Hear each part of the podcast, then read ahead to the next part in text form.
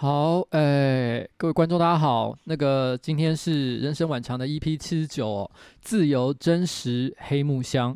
那我今天想要呢，透过我个人人生的一些故事哦，还有这个最近的一些新闻事件，然后呃，还有包含一个电视影集，来聊一聊自由这件事情。那 那个。呃我也想要先恭喜一下，因为其实我在可能是一个月前吧，我开了我的这个这个线上的会员订阅嘛。那一开始大家都会拿到那个会员标签是一个小蝌蚪，但今天有很多人发现说，诶，他的小蝌蚪已经长出脚来了，这表示你是最早那一批有加入会员的人。所以今天呢，可能过了一个月的时间，所以大家都长出脚，慢慢就会长大，最后会变成一只青蛙哦。那非常的恭喜大家。那大家今天有很多人都已经拿到这个标签了，在这边先跟大家恭喜一下。那目前呢，我们现在呃，已经拿到这个会员徽章的应该是有一千一百人左右。那这一千一百人呢，谢谢你们的帮忙。所以我们接下来还会开一个 podcast 的频道，我们会慢慢的从这个最早的人生晚长开始，一集一集的把它给放上去。那我们的目标呢，是希望就是可能只要是一个月以上的这个人生晚长或者是瓜吉电台，最后都可以放在这个 podcast 频道上。放在 podcast 频道，其实我觉得。对大家来讲，最大的好处就是，呃。如果你可能是单纯的就只是想要听，然后呢，而且你可能希望离线也可以听，或者是说可以把它当背景来听了的话，那呃用 Podcast 的形式呢，会比 YouTube 平台还要来的方便一些。但对我来讲，其实是有些伤害的，因为如果大家觉得 Podcast 比较平比较方便，使得大家不再来这个 YouTube 频道上的话，那我的点阅就会下降，那这个这个订阅也会减少。其实对我来说，其实是一个。坦白讲啊，是一个伤害，所以这也是为什么我也会希望说，大家可以先呃做在订阅上哦，帮助我一下，然后呢，我们才会开这个 pocket 的平台这样子 pocket 的频道啦。谢谢大家，谢谢大家。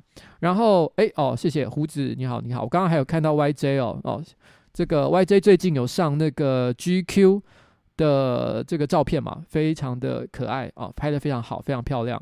嗯，没想到当年那个纯真的小女孩也展现出了完全不一样的一面呢，真是让人非常的惊讶啊！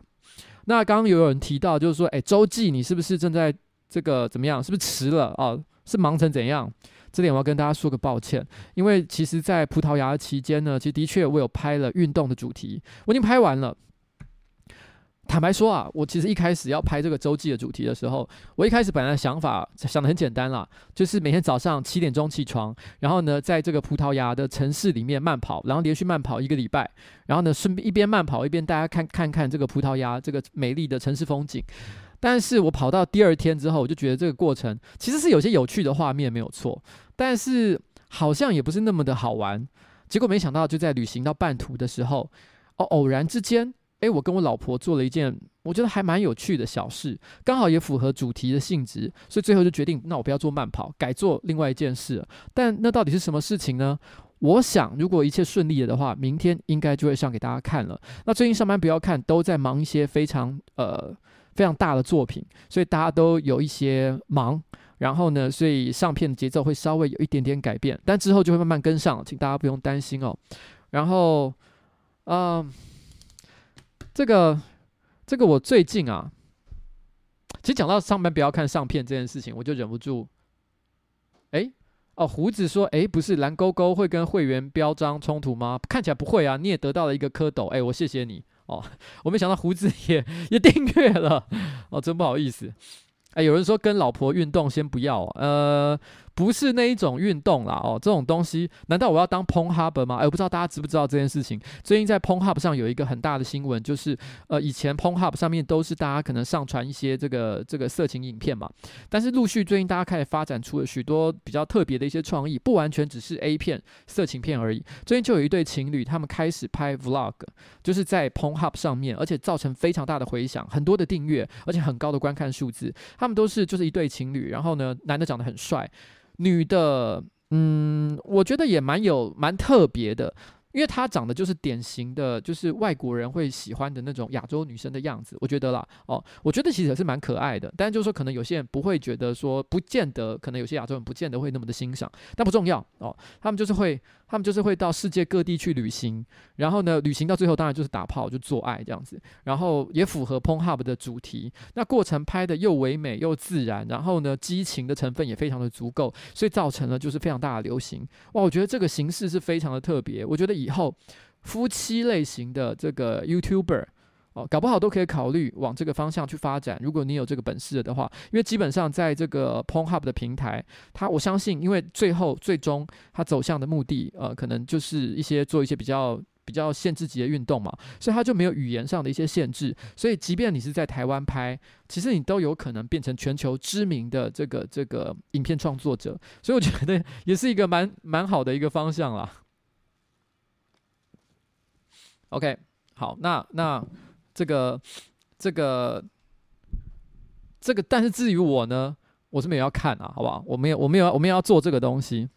那我最近其实莫名其妙的非常喜欢，我本来就喜欢猫嘛，但我最近非常喜欢看猫咪的影片。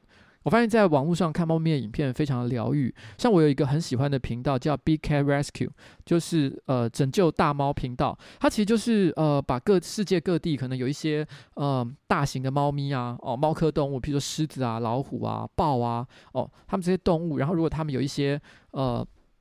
呃，需要这个这个帮助的时候呢，他们可能就把它带到他的园区来，然后然后呢，呃，养它，然后然后呢，喂养它，然后呢，训练它谋生的能力之类的，叫 Big Cat Rescue。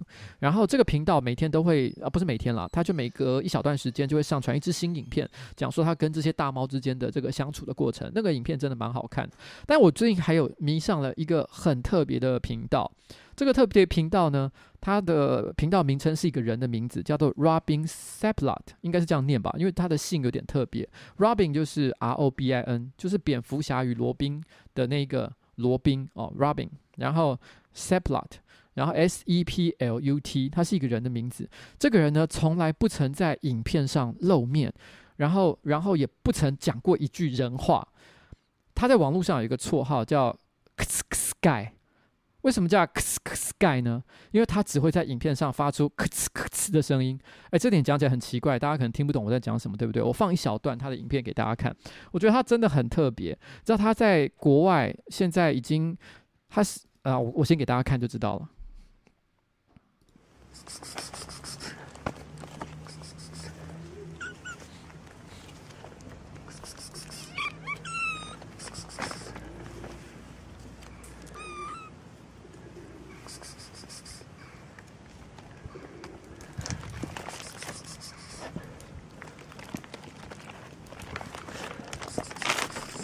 Oh shit！我现在才发现我的标题是错的，啊哈哈哈。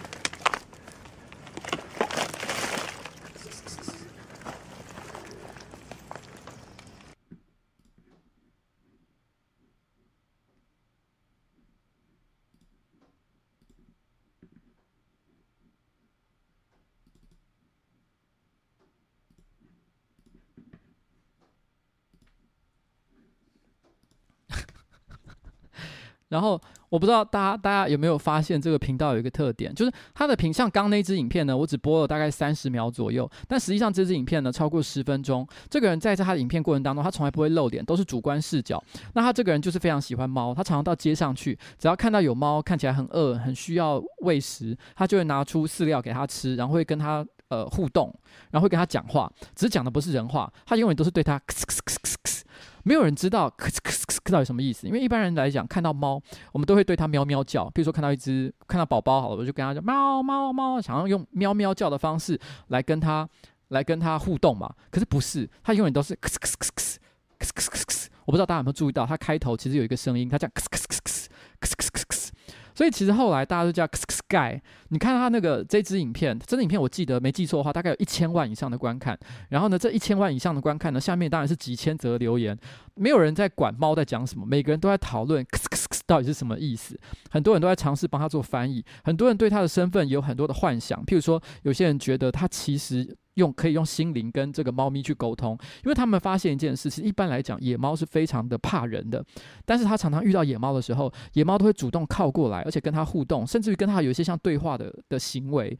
所以，到底这是一个什么样的人呢？真的没有人了解。他的影片都没有任何的剧情，基本上就是一个人走到街上去喂猫，但是他的影片不知不觉的。他就从零成长到了快要百万。那他的影片呢，全部的他的影片全部都是几十万、几百万，甚至还有好几支上千万观看的这个成绩。最厉害的一支，我记得我看到还有三千万观看，超狂的一个频道。可是看了是真的非常的疗愈了，所以我觉得蛮 推荐大家可以大家可以去看一下的。到底去猜一下，到底那个可是到底是什么意思哦？那刚刚我发现也有人提到一件事情，就是黄标这件事哦。黄标其实最近七七也有提到嘛。说真的，黄标这件事情，我觉得最近呃，在 YouTube 几乎所有的创作者，我觉得都可以感受到蛮深的一个影响。因为以前本来就会有这个事情，就是说，如果你的影片内容可能有一些比较限制级，或者是比较争议性的话题的话，它很容易就会被 YouTube 判定，就是说黄标。黄标的后果有两个，一个就是你拿不到营收。你的营收就广告营收就没了。另外一个影响就是，因为它可能就会它的演算法就可能不不太会推荐或者是扩散这一支影片，所以你的观看数也会下降。所以如果一个影片，如果一个频道它的影片有很多都被黄标的话，那第一个它赚不到钱，第二个它的成长会受到限制。所以大家当然都不希望被打黄标。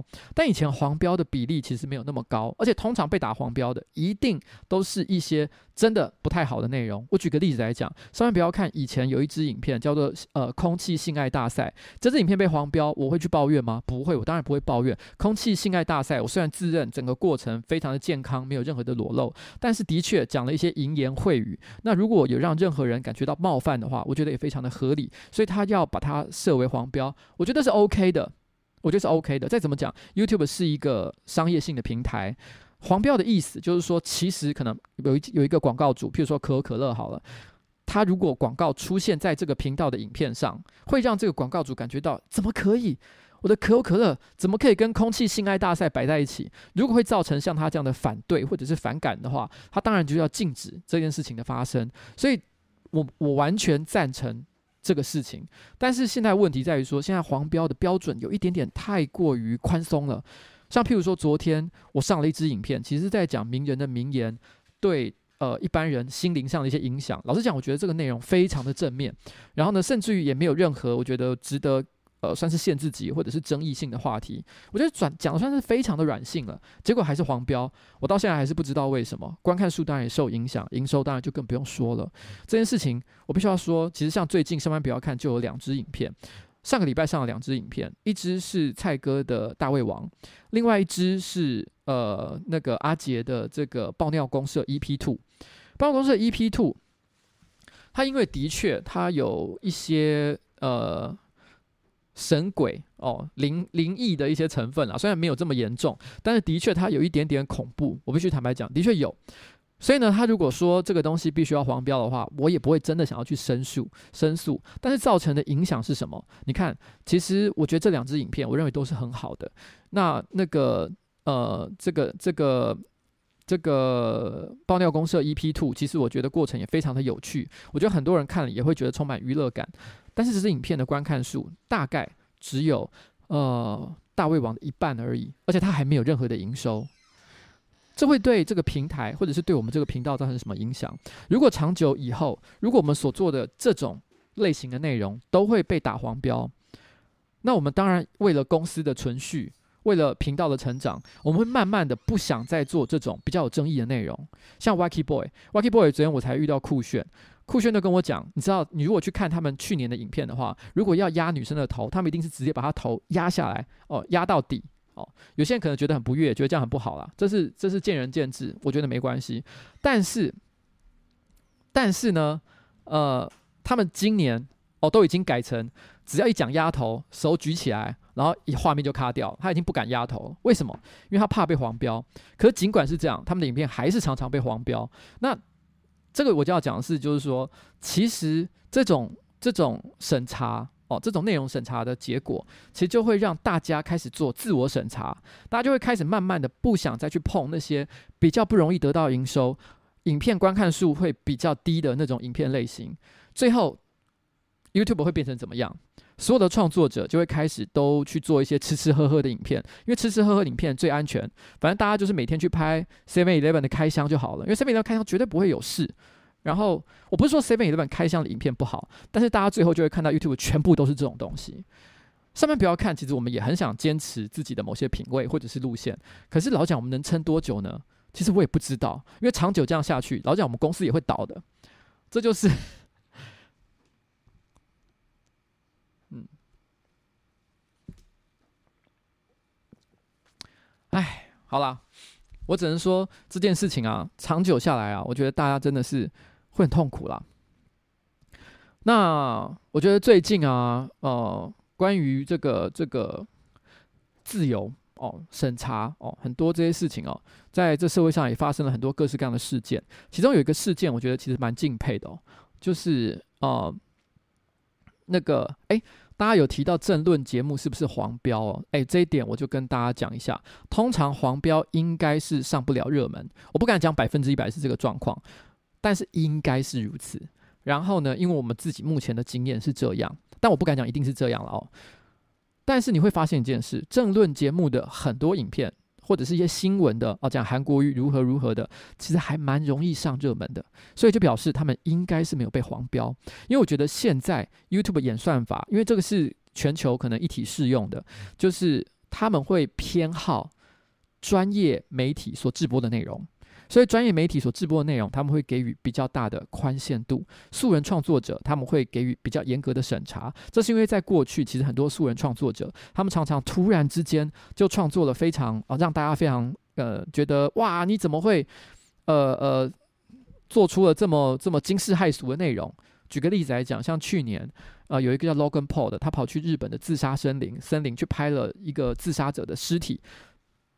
这个事情就造成了非常大的一个负面的一些回馈跟影响，所以其实 YouTube 开始严格审查这种业余创作者或者是素人创作者的内容，那但是他反而对这种专业频道的内容，譬如说新闻媒体，他反而抱持比较宽容的态度，所以我觉得现阶段就会看到这个状况其实有点怪异，你会看到，你会更容易看到，呃，谈韩国瑜选总统事件的政论节目的内容，但是。呃，上班不要看哦，拍爆尿公社这种东西，哇，你就更难看到。这点真的是我必须要说啊，如果这样长久下去啊，我认为啦，哦，这个 YouTube 也是要真的好好思考一下。我觉得对大家来说都不会有很大的好处。然后，唉，好吧。但是我今天其实不是今天除了讲这个之外，其实我今天很大的重点，其实我想要谈的是自由哦，真实这件事情。最近其实有一件事情，其实我觉得蛮赞的，就是呃，香港国泰航空的这个总总这个这个执行长哦，他是一个应该是一个英国人吧，他做了一件我觉得很酷的事情，就是呃，因为国泰航空其实底下有一些机师或者是空服员，他们呢其实哦参与了这个香港三罢的活动，三罢就是他们觉得就是说，因为为了要支持反送中这件事情，所以呢他们决定一起去罢工，那。呃，后来这个这个中国哦，官方希望这个国泰航空交出交出这个这个名单，就到底谁去罢工了？你给我交出名单来。然后呢，这个总这个这个 CEO 他就只交了一个人的名字，就是他自己。他说有问题就是我的问题哦哦，就不要祸及他人。然后一个人扛下所有的责任，然后就被解职了。这件事情其实我觉得非常的、非常的了不起。虽然这个故事，可是这个故事我也觉得有点恐怖的地方，就是它有点像都市传说。因为这个故事传在网络上传开来了之后，其实关于后续的呃报道或者是实际的一些证据，譬如说呃他提出的，你就抓我一个人就好。的这一封书信的内容，或者是针对这个 CEO 的后续的采访，其实你都看不到，所以你也不太知道，所以你我也会有点担心，会不会其实转了一大圈之后，你发现只是一些有些人过度脑补想象的一个结果，可能其实没有这么的传奇，没有这么的伟大。因为如果故事真的是这样的话，你会觉得这个人的这个这个高风亮节啊，他的他的他的这个这个这个个性啊，你真的觉得会钦佩到一个不可思议的地步。那。但是目前呢，我至少有在网络上搜寻到的一些新闻，像 BBC、CNN，其实都有提到呃这一则这这件事情，所以我相信应该有一定的可信度。只是 CNN 也有说，他有尝试要去采访这个 CEO，只是没有没有访到，所以到底后续情况如何，其实不太清楚。这一点我其实也蛮想聊一下国泰航空的一个情况。其实很多人不知道一件事情，就是国泰航空的工会非常的强大，这一点跟呃。台湾的情况其实不太相同。那他们其实呢，就是呃，工会在就是争取自己的权利，或者是要做罢工的时候呢，其实他们的这个姿态其实都是相对来讲比较强硬的。像是譬如说，呃，在香港要开始发动三罢的时候，那他们的机师。也想要声援这个这个这个活动时，那那时候国泰其实就曾经说，呃，因为这些机师或空服员已经是成年人了，他们可以自自己做自己的决定，所以你可以看得到，其实国泰在这件事情上也保持了相对比较宽容的一个态度。而且国泰有一个很厉害的地方，就是在过去所有关于飞安还有服务品质的评比里面，其实国泰长年以来一直都是名列前茅，所以他在保持他的服务品质的同时，他也同一时间其实也给予。这个劳工非常大的自由跟跟宽容，我觉得这个在呃全世界的企业文化当中都是相当难得的一件事情。那我们今天又看到执行长所做的这件事，那我觉得更是让人相信，就是说哇，国泰真的是蛮厉害的。但只能说他现在已经离开了，那未来新的接任的人选，也许是必须受到这个中国政府的一些认可，所以也许未来的这方面的文化可能会有一些改变，会让人觉得有点遗憾。我们还不知道啦，因为这个事情毕竟还不没有发生嘛。但是的确会让人对这个这个国泰航空的未来产生了一点点的担心啦。嗯，好，那我们这边呢，先稍微休息一下，等一下我们就会直接进入我们的真正的今天的正题。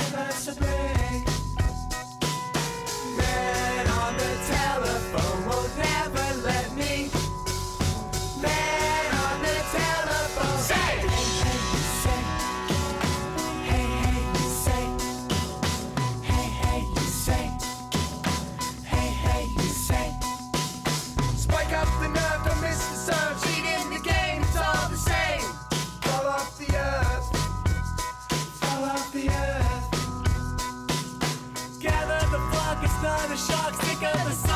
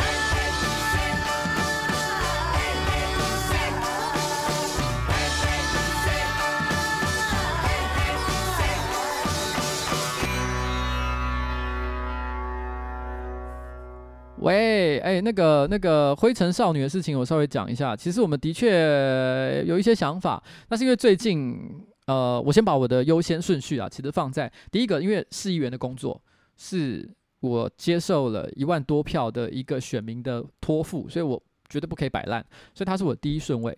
第二顺位其实是上班不要看。那上班不要看，其实最近我也在呃努力的做一些这个这个这个改变。所以呢，其实其他的事情我稍微就延后了一下下。但是问题是，我觉得会对这件事情负起责任了哦。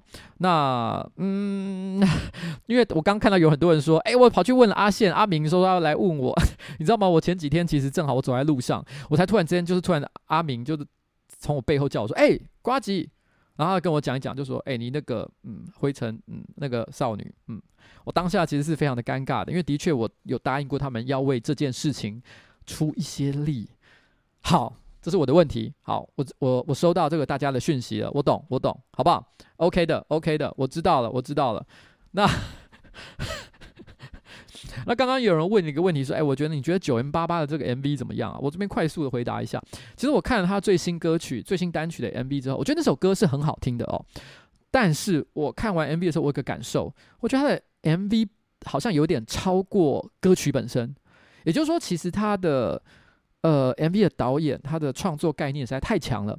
导致于说，其实我觉得这首歌是什么样的歌，其实已经不太重要。它比较像是一个独立的一个影视音的一个合一的一个作品。也就是说，如果今天啊、因为你知道吗？我觉得其实通常的 MV 其实应该是要辅助音乐的内容，就是你你你透过这个 MV 去更喜欢这个音乐。那未来你可能只要听到这个音乐，你也会呃想起一些这个这个抽象的一些视觉的一些内容，然后让你其实是更有感觉的。我觉得应该是像这样子。但是这个影像。像这一次的这个 9m88 的影片本身太强了，强到最后，其实我都只记得影片这件事情。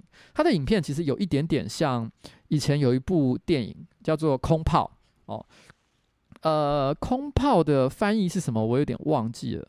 然后反正就有有部电影啊，《空炮》，它是暗指就是就是因为因为因为呃，在英文里面那个宫保鸡丁叫做空炮 Chicken。所以呢，那部片它就取名叫《空炮》，它是一个谐音梗，因为在英文里面功夫叫做空腹，那宫保鸡丁叫空空炮 chicken，所以它就取名一个东西叫空炮哦，意思就有点像说它好像是功夫，但又不是功夫的一种东西哦。这部片我觉得它有点像让我想到空炮，然后然后呃，好了，反正就这样哦。我觉得这个 MV 是真的很强，然后但是我没有说它不好，音乐跟 MV 本身都很好，但是只是我觉得 MV 这一次真的有点哇，看怎么那么强哦，太强了，太强了。那，呃，刚我有看到七七啊，七七也是饱受黄标影响的这个当事人啊，我相信他也是心有戚戚焉啦哦。然后呃，我这边聊一下，就是哦，刚好我我还突然想到一件事，刚刚还有人问了一个问题，就是关于小饼哦，这点我要跟大家公开坦诚一下。其实我本来就没有想要谈小饼，但是呢，在直播的前一天，小饼还特别抓着我的衣领哦，你知道他明明就是一个看起来很和善的人，然后呢，也是我的员工哦，但他抓着我的衣领说：“老板，你绝对不可以讲一个字哦，不然他就要戳瞎我的眼睛。”那没想到这么和善乖巧的孩子哦，一谈到这件事情都变得这么的激动。所以当然，今天我也绝对不会讲什么，所以这点就跟大家说个抱歉哦。这点，因为如果他想讲的话，他自己就会讲，那我当然是不会说的啦哦。然后这个，嗯，反正他的影片呢，已经把他想要表达的意思都已经表达得很清楚了嘛，所以我就不用说太多了。那我想要讲一个小故事哦。我今天现在想要先讲一个小故事。我前一阵子呢，遇到一个。呃，专门卖咖啡豆的这个老板，他应该在台湾算是蛮大的一个品牌。然后，呃，生态绿，我不知道大家有没有听过。但如果其实对咖啡比较了解哦，或者是甚至于你自己有经营咖啡厅，你一定知道我在讲什么。反正有一个这个咖啡豆品牌的老板叫生态绿的老板，那有一次就遇到他吃饭的场合。那因为我第一次遇见他，那我当然想找一些话聊嘛，呃，就是尬聊一下。那我就跟他开始讲说，哎，你知道吗？我最近也开始学怎么样做手冲咖啡哦，但怎么样泡，我都觉得泡得不好喝。其实老实讲，因为我已经连续泡了三个月了，我一开始泡的确很难喝。如果看我 IG 就知道，我曾经泡有在这个 IG 上放过一支影片，是在讲我怎么样开始学手冲咖啡，而且还说我泡的很难喝。但那已经是好几个月前的事情。我现在自认我已经泡的算不错了，可是我刻意讲说，哎，我怎么泡都好难喝哦，是因为我想做一个梗，呃，丢一个球给这个老板，因为他再怎么讲是卖咖啡豆的嘛，对这件事情一定很有心得，所以我希望让他电一下，就是我跟他讲说，哎，我都不会泡。那我的期望就是他马上就跟你讲，哎，我跟你讲，你要怎么做，怎么做，怎么做。那我觉得话匣子就可以打开嘛。我心里是这样想的，我要抛一个梗给他，但是没想到他的答案让我完全没有想到。他就突然跟我说一句：“手冲咖啡哦，技巧哪有什么好讲的？我在家哦，就是热水改强雷起就好了哦，哪有去管他什么冲泡的技巧？”他就突然之间开始跟我讲，他说：“你知道吗？”我觉得很多、那种顽固的咖啡厅老板，他说：“你知道，在坊间有很多那种、那种、那种很强调冲泡咖啡技术的哦，那些人，他们都会说你泡咖啡之后要什么步骤，然后每一个步过程要怎么样做，然后呢，都有一些很讲究的一些细节。”他说：“那些东西重要吗？”哦，我跟你讲，那些人就是因为脑海子脑脑海里永远都只想着泡咖啡的技巧，所以他们才赚不到钱。但是因为我，我根本不 care 这些事情。所以我才知道怎么样赚钱，怎么样赚到钱这件事情。他突然之间这样跟我讲，我整个吓到，我心里想说：哇靠！我好像听到了一个，你乍听之下，你好像听到了一个很市侩的讲法。那你心里就想说，会不会？会不会这其实就是一个听到好像一个巨大丑闻一样的东西？哇！你这句话要是给一些顽固的咖啡厅老板听到了，他们不会气死吗？觉得说天哪，你一个卖咖啡豆的厂牌的老板，你居然讲这种 diss 这种这种冲泡技术的话，这个手冲咖啡技术的话，这样 OK 吗？哦，我那时候心里是这样想的。那因为正好我每个礼拜其实都蛮常去一间咖啡厅叫乐乐，那我那时候正好就是有一天呢，又去乐乐的时候。那那个我还我也蛮常跟乐乐老板去买他的他他的咖啡豆这样子，那我就跟乐乐老板提起了这件事情，就说：“哎、你知道我最近遇到怎么样怎么样怎么样怎么样？”跟他讲这件事情。我本来想象中呢，其实我也是抛一个梗给他，就是说想要让他来说说看，让他就啊这个话我不认同哦，冲泡技术还是很重要，怎么样怎么样的。结果没想到这个这个乐乐老板这个这个沉吟了一会，然后突然之间跟我讲说。其实他说的没错，乐乐老板其实这样跟我说，乐乐其实在民生社区其实已经营运了大概应该也有四五年以上，算是牌子很老，那也有一定信誉的一个这个老咖啡厅啊。然后呃呃，他就跟我说，他就跟我说，其实当然冲泡有很多的技巧哦，他也不是不懂，他也是都知道，他也有一定讲究的程度，可是。根据他多年哦，在这个咖啡这个产业打滚的一个经验，就是一个咖啡厅会不会赚钱，其实跟冲泡的技术一点关系都没有。大家都觉得哇，我就是要泡的一手好咖啡，但他说，其实一个咖啡厅能不能活下去，看的因素完全是其他的事情。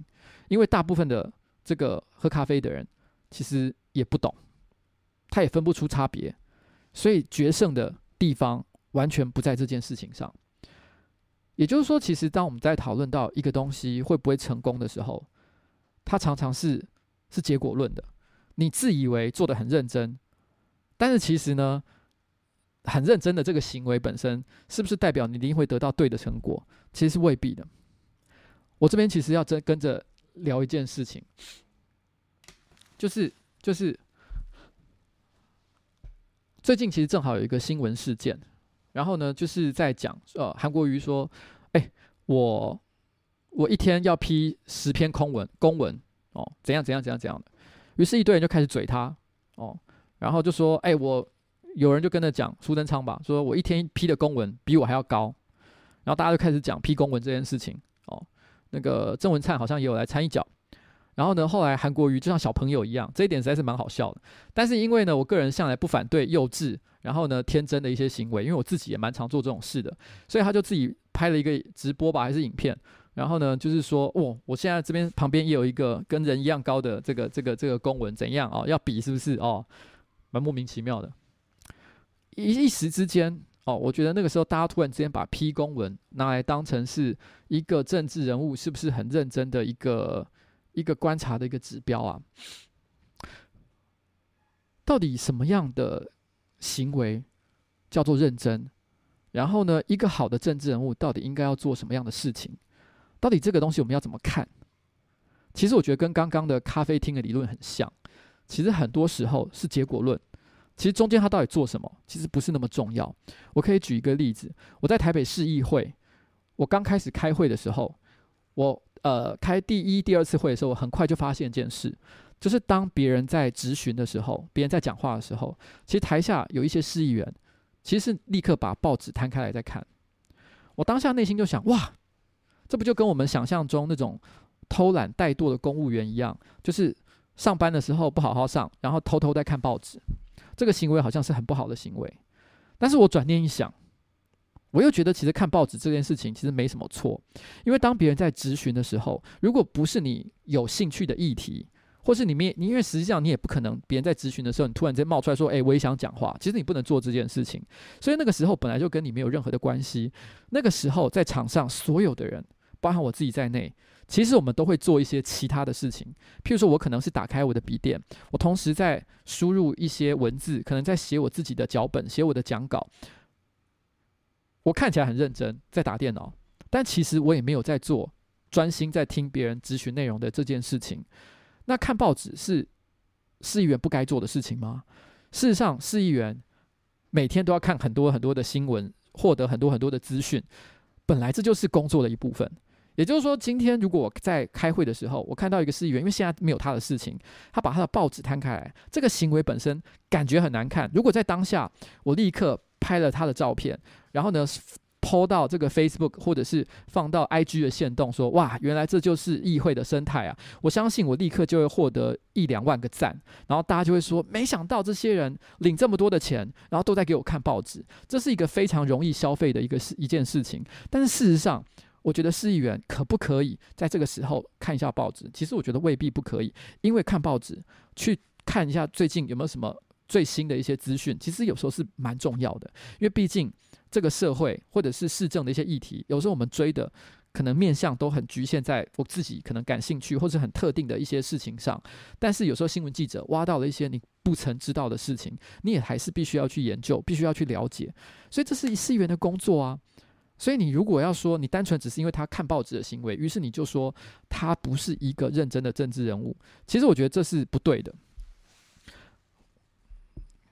我我我这边嗯，就好像呃，有的时候我们会用发生什么下大雨的时候，我们会说这个市议呃这个市长有没有去勘灾，拿他拿这个这件事情来当做判断这个人算不算是很认真市政。其实我觉得这个事情也不是很公平。因为，呃，因为老实讲，在某些场合、某些时候去看灾，这个行为其实是很压给的，你很造成现场的这个这个工作人员的麻烦，因为他还要招呼你，然后还要还要顾及你的行程，其实这是会造成现场秩序的一些混乱。所以有很多时候，看灾其实是一种表演，它未必是一件非做不可的事情。但是因为这个社会普遍这制造了一个风气，就是我们会觉得好像我们要视民如亲，然后呢，一定要在下大雨的时候卷起裤管，跟着大家一起涉水而过，我们才觉得他是一个好的政治人物，所以逼得大家其实都开始在做一些无谓的政治表演。事实上，我觉得其实真的是不是一个好的政治人物，你有没有做好你的工作？不管你是开一个咖啡厅，还是你是一个政治人物，其实最重要的一件事情，其实是看你的结果。就好像我在过去这段时间里面，当我在质询柯文哲市长的时候，其实我很少突然之间天马行空就拿一个从来他没讲过的事情来问他说：“诶，柯文哲这件事情做得怎么样？”我一定是拿他过去曾经讲过的话，或者是他写在他个人的市政报告里面说他做得很好的一些事情。但是我可能取得了一些别的资料，我怀疑他没有做得很好，我觉得他可能还有很多需要努力的地方，或者是我觉得他资料有错的地方，我拿出来问他，我拿出来咨询他，我是拿结果来考验他，而不是拿他做了什么事情来讨论。这也是为什么，其实我很不喜欢去讨论柯文哲有没有要选总统这件事情，因为他事实上就是他还没有说他要选。然后，然后，呃呃，作为一个市长。我觉得我们应该检验它的地方，不是在那些虚无缥缈的这些很抽象的像表演一样的东西，而是他实际上做了什么。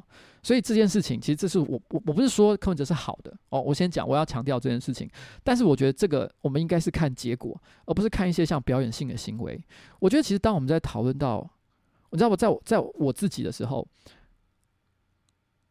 呃，我有的时候我也会忍不住，会想要去做一些。很表演的事情，就是我知道我做了以后，大家会觉得说：“哎，瓜吉真的很认真。”哎，我会忍不住想要做这件事情。但是有时候我真的做了之后，我都会觉得很后悔，因为我觉得这表示我被这个社会的主流民意所绑架。我想要做这个主流民意希望我做的事情，这表示我已经不是一个自由的人，因为我不是自己独立在判断这件事情。我觉得很多时候。这个社会的主流民意的认知都是错的。你要做一个真正自由的人，你就要有勇气去对抗他，然后不是他们说什么你就跟着做什么。嗯，好，那在接下来谈下一段故事以前，嗯。我们来放一首歌啊！对不起，我刚好忘了讲上一段那首歌的歌名了，对不对？我突然想到这件事情，刚刚那一首歌呢，叫做呃，Hey Hey You Say，哦，Hey Hey，哦，你说了哦，什么这样子？Hey Hey You Say，然后呢，这个团叫做 Papas Fritas，P A P A S F R I T A S，Papa Fritas。OK，但是我们接下来来放另外一首歌，这首歌呢，叫做 The Good Times Are Killing Me。自由还没有讲完哦， 自由我还要后面慢慢的一点一点的讲完。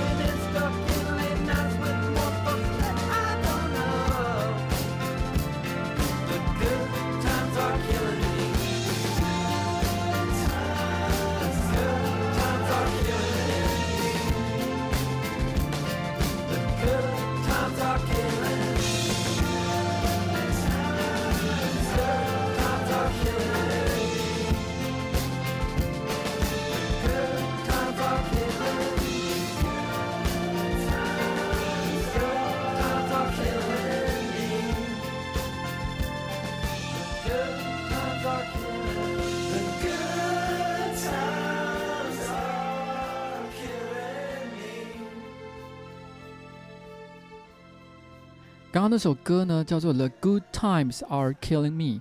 那演唱的这个团体叫 Muddy's Mouse，意思就是谦虚的老鼠。这个乐团的名字叫做 Muddy's Mouse。其实之前我也放过一两首他们的歌啦，他们歌我一直都蛮喜欢的。The Good Times Are Killing Me 的意思就是说，哦，过去那些好时光正在一点一点的侵蚀我，然后。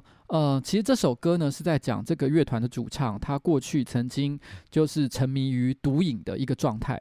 他其实里面用了一些很隐喻的手法，其实大概就是在讲说，过去的好时光，其实就是在讲那些他吸毒的时候。他说那些吸毒的时候是很快乐的，可是这个快乐的感觉却不断的在伤害他，让他变成了慢慢变成了一个一个一个怪物或者是不好的人。然后呃，这是这首歌的原意。可是在这首歌创作的那个时间点，其实非常的有趣。当他呃在写这首歌的时候，其实他已经戒掉毒瘾了。但是那个时候呢，他们正好也发了一些新歌，然后那个时候很多他的乐迷都觉得他的新歌很难听，然后然后呃呃，很多人就在他的这个新歌下面留这个评语，就就跟这个主唱讲说：“我觉得你有吸毒的时候的歌比较好听，你还不如回去吸毒好了。”然后就这样子骂他哦。然后后来他就跟着出了这首歌《The Good Times Are Killing Me》。其实，其实这是一个他，我不能说他是在跟观观众做一个抗议。然后，但是到底他后来的歌好是好或坏，这边我不做评论，因为那是一个非常主观的一个评价。但是，但是，但是他对于他自己的人生，他必须要为自己负责。但是那些就是网络上那边说，我觉得你歌变好烂。以前的你比较赞，你应该回去吸毒。吸毒的时候你比较棒，哦，那就是一个网络上排山倒海而来的压力。这些压力如果持续的过来，他还能挺着继续不吸毒吗？他如果有一天突然之间觉得说，哎，果然我吸毒的时候比较有创意，所以他就觉得那我还是回去吸毒好了。于是要继续沉迷于原来吸毒的一个状态。我这边想要讲一个很有趣的一个一个事情哦，就是在讲葡萄牙。我刚刚从葡萄牙回来嘛，葡萄牙是一个很特别的国家，我觉得它很像是欧洲的台湾。为什么说它是欧洲的台湾呢？因为其实，在欧洲里面，其实葡萄牙算是相对来讲比较穷的。它其实之前呢，还曾经是欧猪四国之一。什么是欧猪四国呢？哦，猪的英文发音是 P I G S 嘛，Pigs。那那正好，其实前一阵子就是这个经济萧条的时候，那那个欧洲有四个国家哦。接近破破产的边缘，然后呢，需要各其他国家的援助才能够活下去。那这四个国家，他们都被认为是拖累整个世界或者是欧盟哦的那种后段班。那他们就称之为，就用很很难听的话叫 pigs 来称呼它，因为这些国家的第一个字母合起来刚好就是 P I G S。那第一个 P 是什么？就是葡萄牙。那但是葡萄牙呢，它却是四个国家里面第一个。然后呢，脱离后段班，重新从这个经济破产当中重新站起来的。那这个葡萄牙呢，它虽然在这个欧洲哦，它的表现哦，经济上来讲，相对来讲是比较差一点点。但是他们国家呢，有一个很特别的地方，我觉得跟台湾很像。因为我在欧洲，我也去了很多国家，但是葡萄牙刚好又是全欧洲我认为最友善的一个地方。它的物价其实相对来讲其实是很便宜的。然后呢，那边的人呢，其实呃。呃，你知道在欧洲，尤其是去法国，你有时候会觉得你跟一些人讲英文的时候，他们可能会对你非常的不友善。那你可能去西班牙或者是意大利那些呃可能治安比较不好的地方的时候，你看到每一个人都觉得他们眼神呃心怀不轨，然后呢可能会想抢你的背背包，然后可能你不注意就会把你的手机给抢走，你会觉得走在路上心理压力非常的大。可在葡萄牙，你会发现其实他们的街道非常的和平。我不是说他完全没有小偷或者没有犯罪，但是至少你晚上走在路上的时候，你不会有一种好像四周都有人。随时准备抢劫你的那种感觉，而且他的店员都非常的友善，所以我觉得他就很像是欧洲的台湾。然后这个国家呢，那它是它有一个很有趣的的一个政策，就是它是全世界唯一一个毒品除罪化的国家。什么叫毒品除罪化呢？很多人就会讲，诶，大麻不是在很多国家都可以使用吗？譬如说像荷兰啊，或者是或者是这个这个，像泰国最近大麻也合法化，哦，加拿大也是，所以很多地方都可以合法使用大麻。但我这边在讲的是，不只是大麻这种软性毒品，连你可能像是古柯碱啊、海洛因啊这种比较硬派的这些毒品，在葡萄牙都是除罪化的。但是它除罪化，并不是说贩毒是无罪的，贩毒基本上是有罪。但如果你是个人，譬如说我是一个普通的个人，我手边正好被警察临检的时候抓到我手上持有毒品，然后是我个人可以使用的十天内的分量，都视之为无罪，这是无罪的，不会有人因为你持有十天份的毒品而判你有罪。但为什么他要做这件事情？是因为他觉得毒品是好的吗？当然，他不觉得是好的一件事情，因为他贩毒还是一样是犯法的。但为什么要做这件事？因为那时候，呃，其实全世界都有很多的研究指出，其实所有的呃毒瘾犯，他们呃在这个戒断之后，就是他们去戒毒之后，其实再犯率都很高。但是为什么再犯率会很高呢？是因为毒品的这个成瘾性太强了吗？其实不是，因为他们发现，其实很多人之所以戒不了毒的原因是心理上的因素。因为很多人为什么会去吸毒，是因为觉得他在这个社会是个边缘人，他觉得他没有朋友，他觉得空虚，他觉得寂寞，他觉得冷，所以他觉得他如果没有毒品的话，他就活不下去。那跟生理上的限制无关，那是心理上的一个依赖。所以对他来说，他就是觉得哇，我我我真的没有毒品，活不下去。那所有人只要一染上毒瘾之后，他的家人。可能就会觉得他是一个毒虫，所以就不想要去呃理他。那当他们想要去是这个社会上其他的机构求援的时候，他又很怕，譬如说警察会来抓他，因为他可能去承认说，可能去一个机构说怎么办？我现在有毒品的问题，毒瘾的问题。然后呢，警察就立刻跑到他家来临检，然后搜出他的毒品，然后逮捕他。其实这都会有，这都会造成他们的一些呃呃，就是无法跟这个社会求援的一个状况。那那个时候呢，所以他们。全这个这个这这种类似的这种研究，其实全世界都有，并不是只有葡萄牙才有。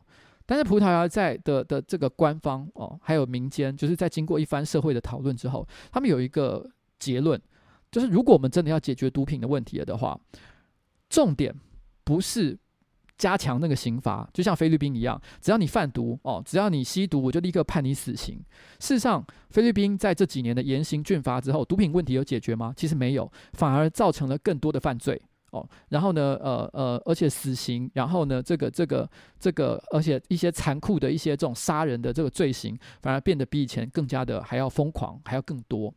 葡萄牙为什么会做这件事情？是因为他有一个观念，他认为说，如果今天要解决毒瘾的问题，就是必须先让有毒瘾的人向这个社会有求助的空间。也就是假设我今天发现我有毒瘾了的话，我随时可以跟社会上任何一个人坦诚说，其实我现在有毒瘾的问题，我希望有人可以帮我。当他坦诚这件事情的时候，不管是对社工还是对他的朋友，都不会因此造成他的刑罚，所以他们才愿意从这个社会当中走出来。老实讲，这个概念是非常先进的，全世界都没有人敢做这件事情，只有葡萄牙敢做。但是这么几年过去了之后，葡萄牙的毒瘾问题有变更严重吗？其实没有。事实上，葡萄牙的毒瘾问题反而反而下降，而且还获得有效的一个控制。也就是说，其实这件事情是成功的，已经在葡萄牙被证实是一个成功的一个政策。可这件事情在全世界。还是没有办法推行开来。你可以想象，在台湾有一个人说：“哎，我们来推动这个、这个、这个毒品哦除罪化。”我们连我们甚至于连通奸除罪化这件事情都不敢谈。但这件事情其实在这个社会上，主流民意当中，其实它就是一种禁忌，大家不认同这件事情，因为我们觉得只要一谈这件事情，就会这个社会上就是会有很多很多根本就不愿意跟你讨论哦。你就算只是想讨论这件事情，他们都会直觉觉得：哇，看你怎么可以，你怎么可以讲这件事情？可是事实上，我觉得这就是这个社会。我觉得你要做一个真正自由的人，你要做一个真实的人。当你知道了像这样的事情，你内心有这样的想法的时候，你就要为你的这个想法负责任。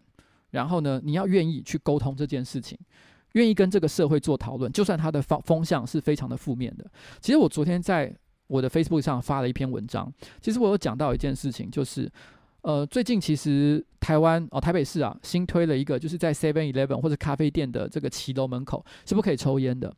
老实讲，我觉得这个法案本身是好的，我觉得是很好的一件事情。我本身其实也已经戒烟很多年，我现在闻到烟味也很痛苦。我周末跟我老婆去咖啡厅的时候，有的时候我们会坐在这个户外的空间，如果正好户外有人在抽烟的话，我们也都觉得很难过。我老婆是真的是都会觉得很不爽，所以我我我很同意，我很认同这个法案本身其实是好的。可是当初在台北市有市议员要推这个东西的时候，我当下却签不太下去，因为我会觉得，其实作为一个自由主义者，当我们要限缩社会上部分人士的这个自由权限的时候，我们也一定要想好相对应的配套措施。譬如说，我们不断的做禁烟。好了，那这个地方不能，这个地方要禁，那个地方不可以再抽烟。我们不断的限缩抽烟的空间，我觉得这个事情本身虽然是好的，但我们同一时间有提供给他可以吸烟的地方吗？其实我觉得台湾并没有做这件事情。今天你去日本，日本其实现在对于禁烟这件事情也有非常严格的规范，很多地方都不能再抽烟了。但是问题是，他们在街头总是可以找到一些，譬如说，他们对于可以抽烟的地方，他们画一个小圈圈，或者甚甚至设置一个独立的吸烟空间，让有吸烟呃习惯的人可以到那个地方去。然后呢，至少他们还是可以做吸烟这件事情。但我觉得这件事情，当台湾都没有积极在做这件事情的时候，我们就开始不断的限缩吸烟的自由。我觉得其实是在对我来讲，我个人不是百分之百能够认同。可是我提出像是这样的观点的时候，我知道在这个社会上，绝大多数的人，超过半数的人，一定都觉得天哪！我以前在骑楼的时候闻到烟味的时候是很不爽的。我老婆就是这样，他们一定觉得很欢迎这个法案。我真的没有觉得法案不好，可是我觉得这个法案不是一个。你知道，你看了三分钟，你就可以签得下去的，因为我会希望他有更多的讨论，而不是就是觉得，哎，反正社会上的人都支持嘛，我们就来做这件事情就好。事实上，我昨天提出了像这样的一个想法之后，我就有看到我的一个朋友，其实是网友啦，我根本也不认识他，但是 Facebook 有互加的那种，他就发了一篇文章，真的，这不是我随便乱讲。他说，我没想到瓜吉是这种人，我太失望了。他为了我这个发言。虽然我尽管我一再的强调我不反对这个法案，但是我觉得，如果一个人想要真的做一个自由的人的话，他应该有自己的核心价值，而且不能轻易的因为社会的主流有什么不同的看法而有任何的改变。我觉得这个才叫做自由。然后接下来这一段呢，最后我们等一下就来聊 AV 帝王。这件事情，然后我们现在来听另外一首歌，叫做《When You Die》，当你死的那一天。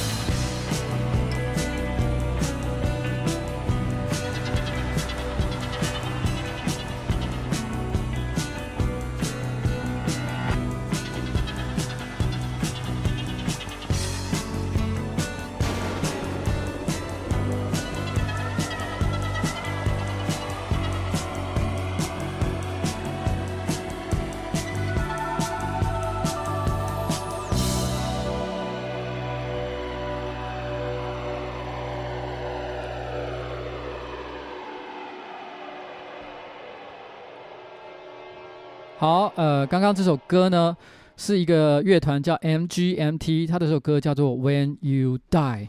哦，这首歌的歌词其实是蛮爆裂的，我等一下会解释一下为什么他会创作这首歌，因为其实跟今天的主题也有一点关系了。他是这样说的：I'm not that nice，哦，I I'm mean and I'm evil。Don't call me nice. I'm gonna eat your heart out. I've got some work to do, baby. I'm ready. I'm ready. Ready, ready to blow my lid off. Yeah，意思就是说什么呢？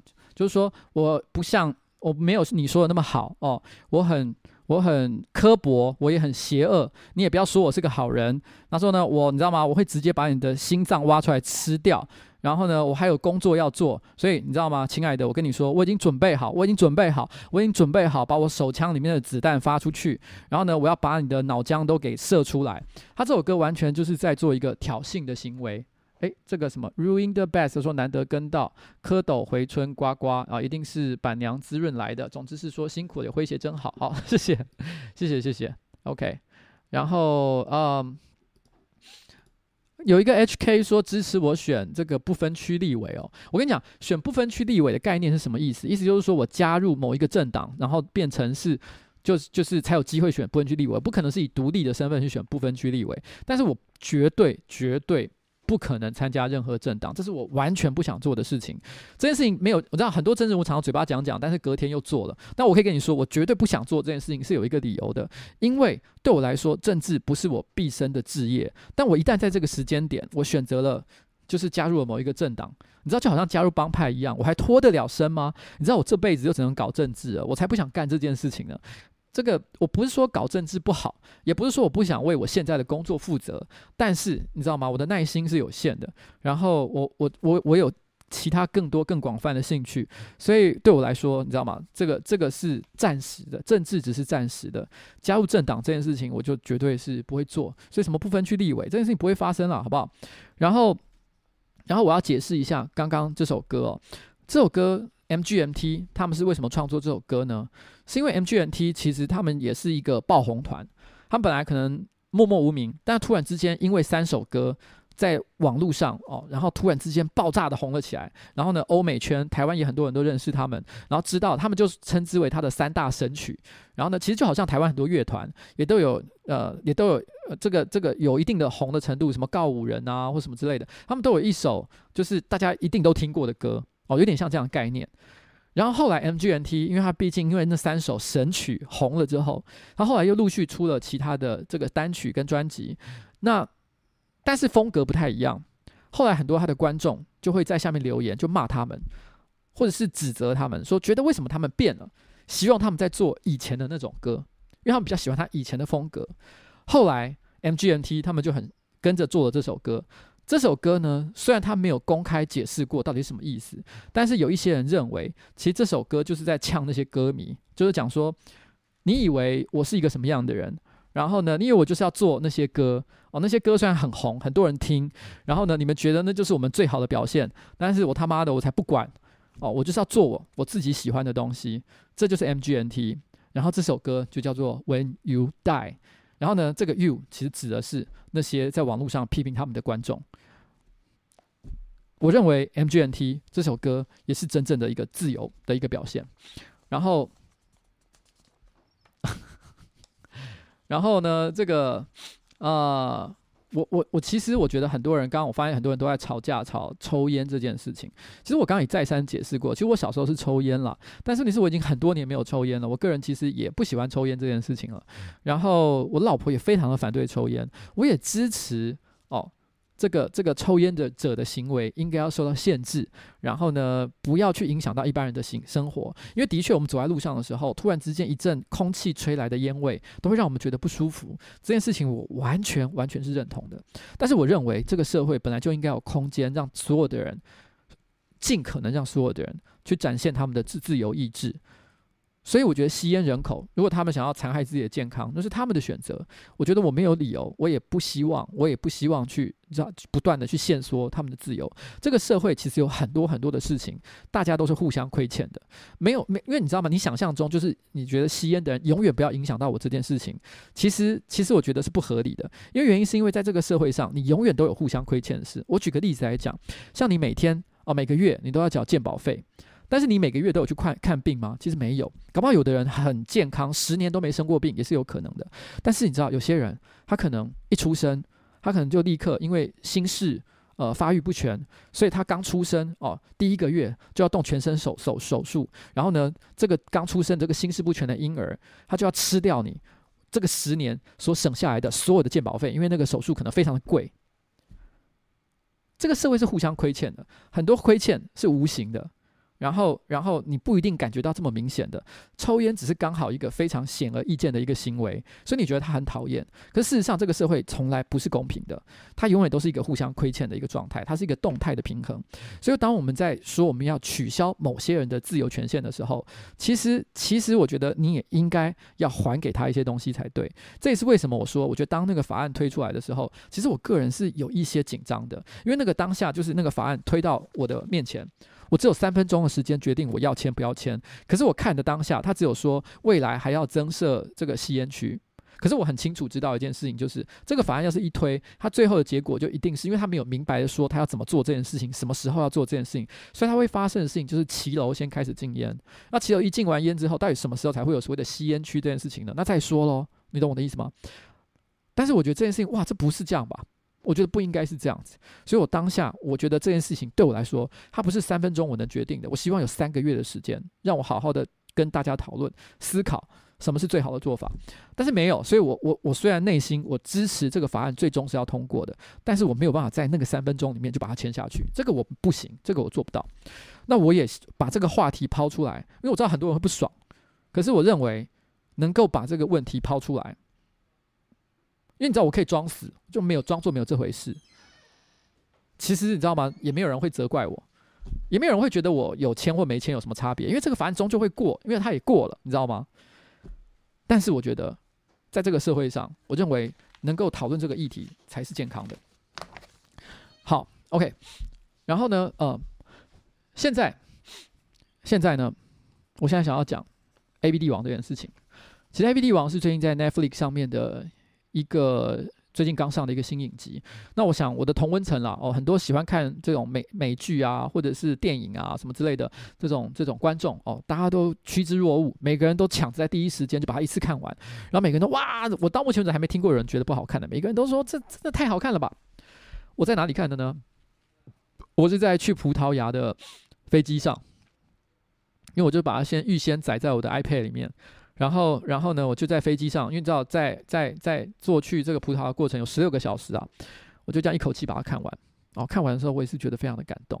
而且看完的时候，我才发现一件事情，因为这个角色，这个在这部影集里面，其实有两个重要的角色，一个是村村西透，就是男主角，另外一个算是女主角吧，就叫做黑木香。这两个人都是现实生活中真实存在的人。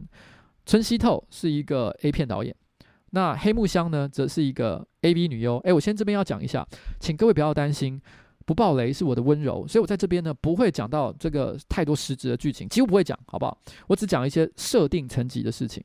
那这个，而且这个都是该怎么讲呢？村西透、黑木香，他们都是社会上、历史上啊，他们还没过世啊，哦，他们都是这个社会上真实存在的人物，所以他们的故事也早就不是什么秘密哦，不。但是我没有要讲他太多他们的故事了，因为我希望没看过的人还是可以去看嘛。我发现一件事情，其实我看过黑木香的 A 片哦，因为她其实是比较老的一个 AV 女优嘛。那很多人呢可能没有经历过那个时代，年轻的观众二十几岁的话，其实老实讲，我的年轻时代黑木香的热潮早就过去了，所以其实我没有经历过那个时代。但是因为她的 A 片的确具有很特别的历史地位，呃。为什么具有特别的历史地位呢？你可能要去看那个影集才知道，因为它里面有做一些很特别的行为，是前所未见，而且后面也很少有人跟着去做的一件事情。那因为那个那个那个点实在太特别了。然后，所以我发现一件事，就是我其实看过，因为那个点很特别。然后我以前小时候第一次看到那 A 片的时候，我当场吓到，说这个点太坑了吧。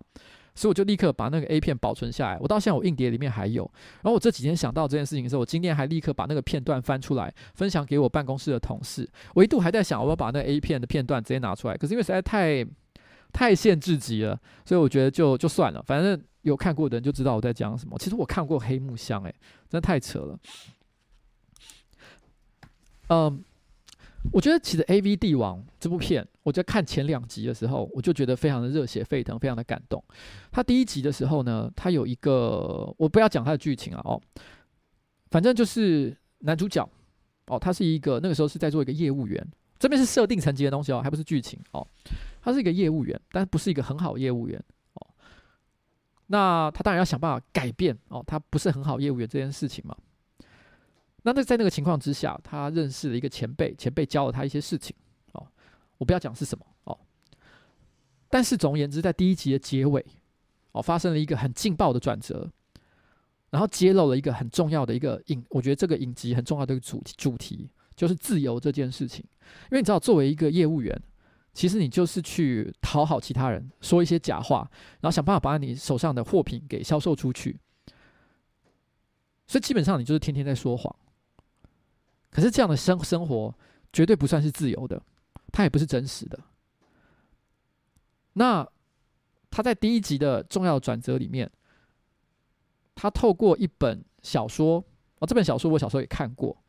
然后呢，呃，好烦哦，不讲剧情真的好难聊哦。然后，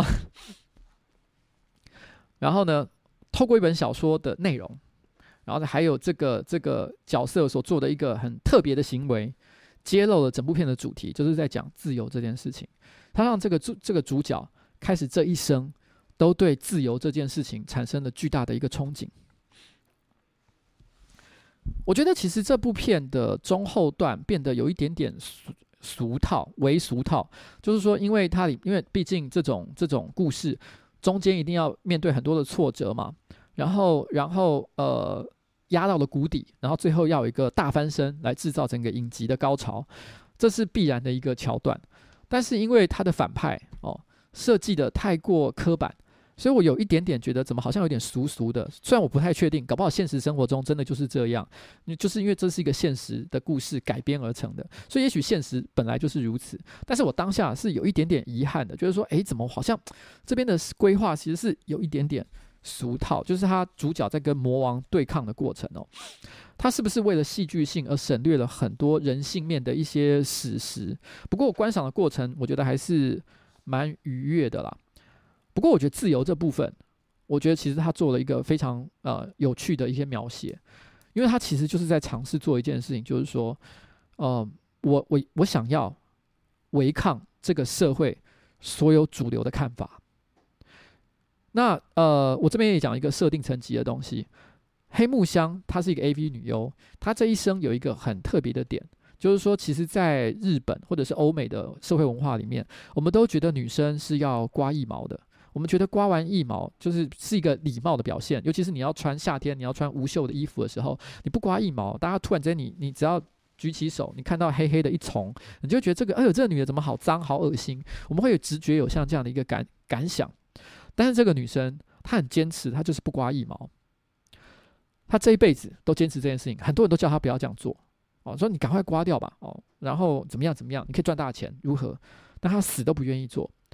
她不，她不了解刮腋毛这件事情的对这个社会的意义吗？她当然了解，可她之所以选择不做这件事情，就是因为她觉得我要对抗这个社会的一个主流的意见。他认为人就是要保持真实真实的一个姿态。如果今天我生下来，我长来就是这个样子，那为什么我要觉得他是不好的？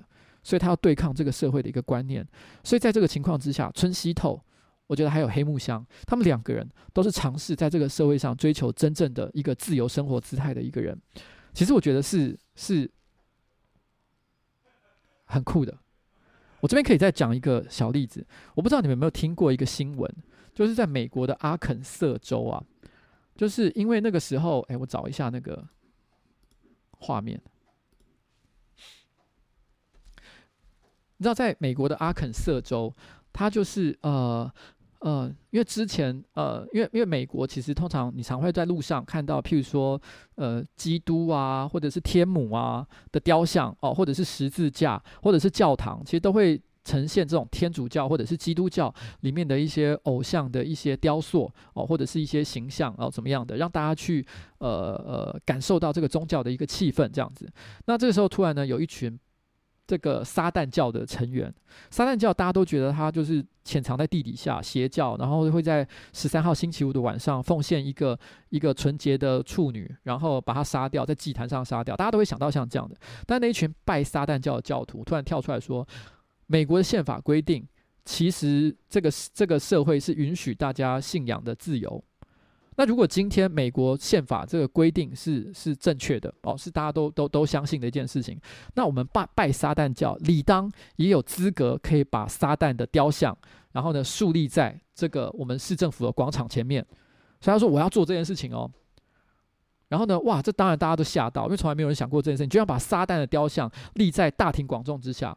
可是美国的社会立刻针对这件事情做出了一番讨论，最后他们的结论就是，其实他说的没错。不管你觉得拜撒旦教是一个什么样奇怪的组织，但是他们就是哦，他们没有任何犯罪事实的情况之下，那他们就是一个正当的宗教组织。那他们当然可以宣传他们的宗教信仰，所以他们就允许他们在广场上面树立这个撒旦的雕像。像这种讨论，我认为当一个社会能够允许像这样子的讨论的时候，其实我觉得才是真正的。走走向了，就是你真的能够做一个自由的人。而我觉得台湾到目前为止，我觉得其实我们都还可以感受到，其实其实我觉得，当我们只要讨论到争议性的话题，譬如像刚刚连禁烟这件事情，这么小的一件事情，哇，立刻就可以引起这么多哦，这么多负面的一些意见。我们像我们刚刚一开始讲到的国泰航空的执行长，好好的执行长坐着，他为什么一定要把这个事情一肩扛下？这个压力有多大？但是因为他能够扛下这个责任，扛下这个压力，所以他才能够做一个自由的人。他不必不必需要在面对压力的时候立刻就改变他的想法。我认为，其实现在二零二二零年，我可以看到，其实很多人为了想要能够选选立委，或者是选总统，哦，参与像这样这个二零二零年的大选。其实我觉得他们已经都完全放弃了自己作为一个人自由选择的权利。其实这是我觉得非常非常的可惜，而且甚至于甚至于觉得很糟糕的一件事情。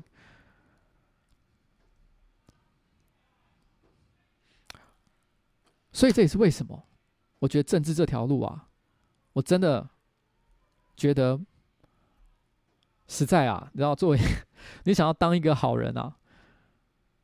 我不知道，你知道吗？我能在这个环境当中还能撑多久？然后我觉得这个现在我这个状况啊，我有时候都觉得，因为因为每天面对的压力实在太多了。我其实也是个脸皮很薄的人，我的公司的人，我老婆都知道，其实只要有人骂我，我就很容易玻璃心。所以有很多时候我也想讨好大家，有时候我真的就忍不住就讨好大家了。大家说上班不要看最近做的东西不好，其实我觉得我们还是有一些想法。还是有些原则在坚持，可是我也很想，你知道吗？就是放弃，我做一些让大家就一定会开心的事情。可是我内心每次烦恼到了最后，我都会告诉自己：如果想要做一个自由的人的话，你就必须要面对像这样的一个压力，然后呢，然后做出符合自己内心核心价值的选择。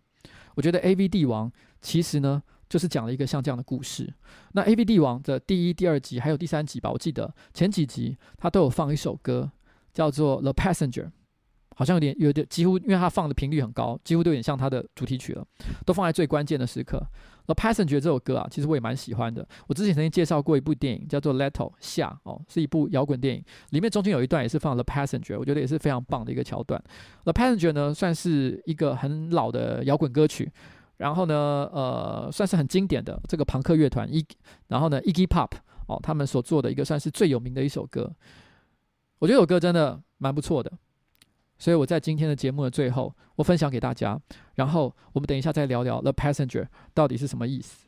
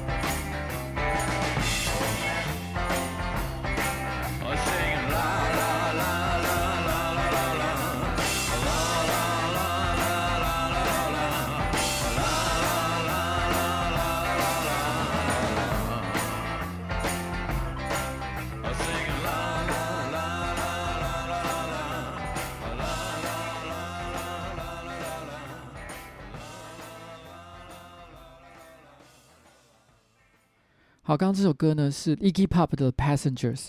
其实这首歌呢，它的歌词的大意大概就是在说，你知道人，他的他是说人的一生，其实很多事情你是不能掌控的，就好像你是一一个一辆巴士上的乘客，你其实就是跟着巴士一直往前走。哦，他其实某种程度上来讲，他好像有一点点悲观，是在讲说人是被命运牵着走的。但是问题是呢，他要揭示一个非常乐观的态度。他说，反正你知道，人生就像是一台巴士，你不停的随着时间一直往前开，一直往前开，你根本阻止不了它。很多会发生的事情就是会发生。所以既然是这样的话，那你不如享受这段快乐的旅程。所以你就尽情的去做你任何想做的事情，这是《The Passenger》这首歌所想要揭示的一个意思。刚刚有人问我一个问题哦，就说：诶，如果是这样的话，就是说，如果你今天想要做一个自由的人，但但是问题是，如果你跟你今天，譬如说，好，我在市议会，我跟时代力量的一些议员常常合作，但你发现你跟他们意见相左，你觉得跟他们啊，他们就是你反对的人，或是怎么样的时候，你该怎么办呢？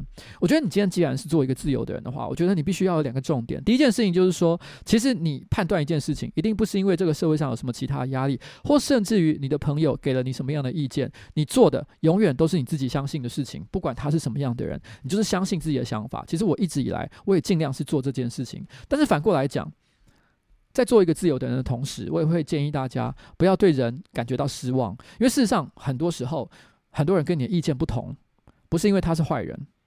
我其实在我前阵子在我的这个这个 Facebook 上，其实我我有讲一段话，我就说，其实你知道这个社会上。我觉得啦，八九成的人都是好人，坏人其实是很少，大部分人都想做好事。但是这八九成的人里面，我我就问这个社会上的人，你觉得有多少比例的人，他的意见百分之百跟你相同？我猜能够百分之百跟你相同的人，搞不好连百分之十甚至百分之五都不到。可能有些人比较奇葩一点，可能连百分之一都没有。所以当你在社会上本来意见跟你相同的人这么少，但是好人又这么多的时候，代表了一件事情，就是很多意见跟你不同的人，其实也都是好人。在这种情况之下，不要对他们失望。如果你今天你想要做一个自由的人，你一方面要相信自己，但是也要对这个社会其他的人保持温柔的态度，因为你要知道，他们会做很多的选择，其实也都是基于他们的人性所使然，而人性都不见得是坏的，就是这个样子。那这是我给大家的一个建议啦。那大家就要像这个 Iggy Pop The Passenger 里面所揭示的这种这种精神，就是你知道这个社会上其实很多事情就是会发生，然后然后你知道你的人生当中就是会发生很多各式各样的事情，所以它就像是一个你知道没有。没有办法往回溯的一个旅程，大家在这过程当中尽情的享受，然后呢，尽量去找出自己相信的价值，然后坚持下去。这是我觉得作为一个自由的人最重要的一件事情。大家去看看 AV 帝王吧。其实最后一段，我觉得我讲的好卡，你知道原因是什么吗？就是因为我其实很想聊剧情，因为如果不聊剧情的话，我觉得很多东西我说不清楚。可是我刚刚一直好克制，我很怕大家那边骂说干你爆雷。我现在好后悔，我现在突然之间觉得我早知道。我应该就爆雷好了，因为大家就比较懂我到底在讲什么。但不管了，反正你们去看了，好不好？看了就知道我在讲什么。我觉得春熙透就是一个，还有黑木香就是自由的人。就这样，谢谢大家。那今天的直播就到此告一个段落。那我们下个礼拜再见。那呃，我这边提一件事情。其实下个礼拜我本来是要开风流韵事审查委员会的 EP Two，因为刚刚有人问这个问题，就是风流韵事审查委员会还会不会再开？会，其实我想开，但是第二次我想开的时候呢，我想要找一个特别来宾，因为我觉得上一次是我一个人去判断这些风流韵事到底是有可能还是没可能发生的，但我觉得也许大家想听一些女性的意见，所以第二集呢，我会找一个女生。来陪我一起谈这件事情。那有些人如果有看昨天一期直播的话，就会发现其实已经被爆雷了。会来的人是谁呢？其实就鸡排妹啊，鸡排妹已经答应我了。然后呢，她要来跟我一起聊这个话题，好不好？然后，然后这个这个这个，可是我临时又发现下礼拜有可能开不了。为什么呢？因为我发现下礼拜我有一个以前已经答应的活动，但我不知道，我后来才发现原来是礼拜四的晚上。发生，然后呢，九点半才会结束。那我到到底还来不来得及去开呢？其实我也不知道，我能够用什么样的形式开，我也不了解。因为毕竟，如果我想要跟鸡排妹好好开的开一集的话，我会希望是一个准备比较充分的情况。所以好，那我会不管怎么样了，下礼拜的直播我一定会想办法开。但是什么样的形式，也可能我会把这个风流韵事审查委员会再顺延一集。其实这要看这个这个这个鸡排妹的时间。嗯，好，就这样啦。嗯，好啦。今天到此告一个段落，哦，拜拜，拜拜，拜拜，拜拜，拜拜。